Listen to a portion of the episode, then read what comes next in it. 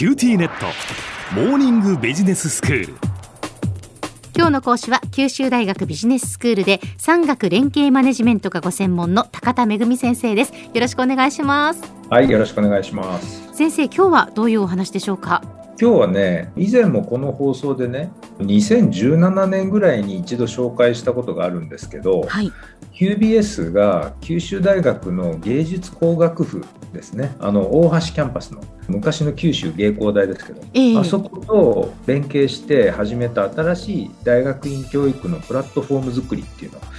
これその後数年間いろんなことを取り組んできて実はこの4月から QBS の中に正式に新しい教育のための専修トラックっていうので、まあ、専門に学ぶことができる。でそれをね我々 DBEX って言ってデザイン×ビジネス×アントレプレナーシップの専修トラックっていうことでそういうのが設置されたんです、はい、なので今日はその DBEX についてお話をしたいと思います。はい。DBEX ってねデザインビジネスアントレプレナーシップクロッシングトラックって言ってビジネスだけじゃなくてデザインとかそれからアントレプレナーシップも兼ね備えて学ぶってそういう人材を育成するってことなんですけど、うん、QBS とそれから大橋の芸術工学部とそれから QREC アントレプレナーシップセンターですね。これが提供している関連するような科目を一定のこう数以上単位を取ったら、うん。あの QBS の学位っていうのは MBA ですね。経営修士っていうやつなんですけど、はいはい、MBA の学位に加えて DBEX の修了証あのサーティフィケートっていうんですけどその DBEX の修了証を与えますよというそういう仕組みになってるんですね。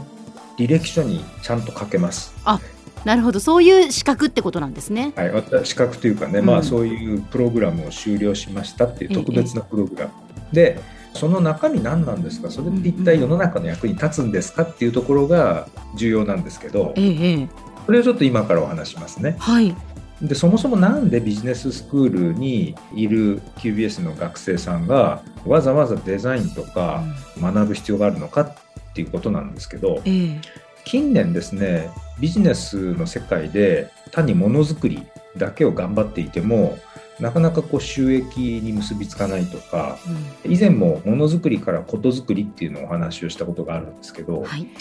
今なんか優れたものを作るだけでは足りなくて、うん、やっぱりそのものを使う時の例えばユーザーの使い勝手とか使い心地あのユーザーエクスペリエンスとかってねよく言われますけど、はい、そういったものがね重視されるようになってきてるんですね。でさらにはその単独のもののデザインが優れてるとかっていうだけじゃなくて、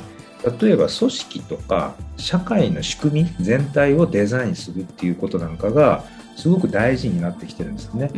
でそういうこう組織とか社会のビジョンを描きましょうということも含めて講義いわゆる広い意味でのデザインっていう概念がよりビジネスの中で重要視されるようになってきてるんですよ。例えば自動車だったら今は車って所有せずに必要な時だけ例えばカーシェアで15分単位で借りて使いますっていうこと若者は結構それを使ってるわけですよね。で車メーカーがサブスクで一月何万円かで別にあのどの車乗ってもらってもいいですよっていうような月額定額制のサブスクっていうのをこうやってるわけですよね、うん、そういうのも簡単できるしそれから音楽で言っても今の若い人たちって1曲ずつの CD を買うとか、アルバムを CD で買うとかっていうことってもうすごく少なくなっちゃって、ええ、例えば Spotify とか Apple Music とかね、まあ、そういうのでもう月額定額払って好きな曲を好きなだけ聴くというスタイルに変わっちゃってるんですよね。そうですね要はね従来のビジネスモデルがすごく今大きく変わってきてる、はい、そういった時代にユーザーとか社会が製品とかサービスに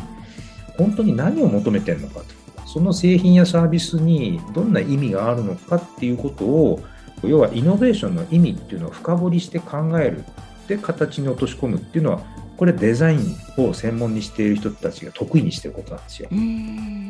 それからあとどこにイノベーションの機会があるだろうかっていうのを発見するのはアントレプレナーシップの重要な役割だし、はい、そういったことを踏まえてじゃあイノベーションどうやって実現できますか？どうやって継続させられますかっっていうことはこれはビジネスの仕組みを使ってやることなので僕はビジネスっていうバックグラウンドがとても大事になると、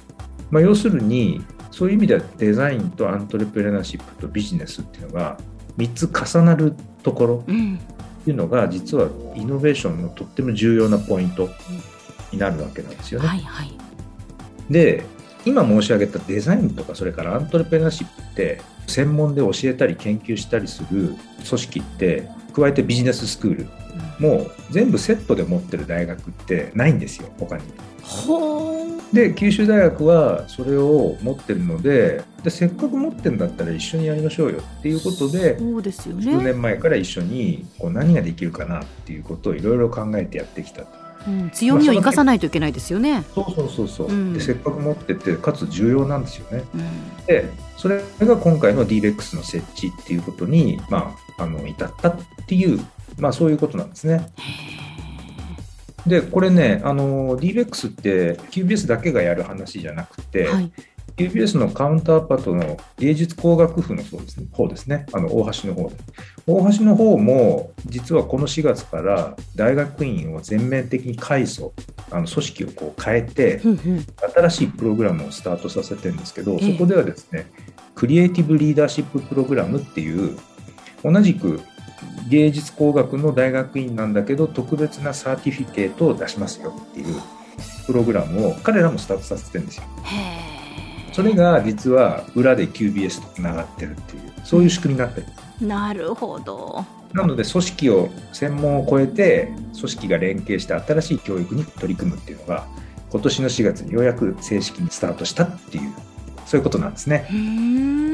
では先生今日のまとめをお願いしますはい。これまで数年間にわたって施行してきた QBS と芸術工学部と QREC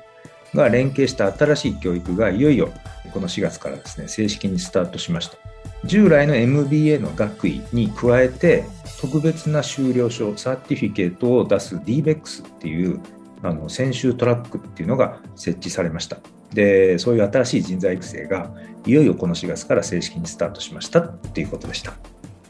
今日の講師は九州大学ビジネススクールで産学連携マネジメントがご専門の高田恵先生でした。どうもありがとうございました。はいありがとうございました。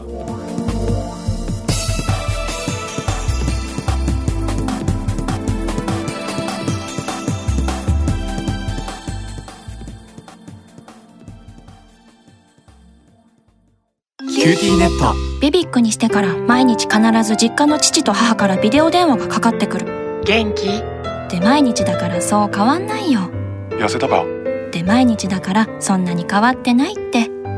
早く子離れしてくれ。暖かさとつながっている。九州のネットは BBIQ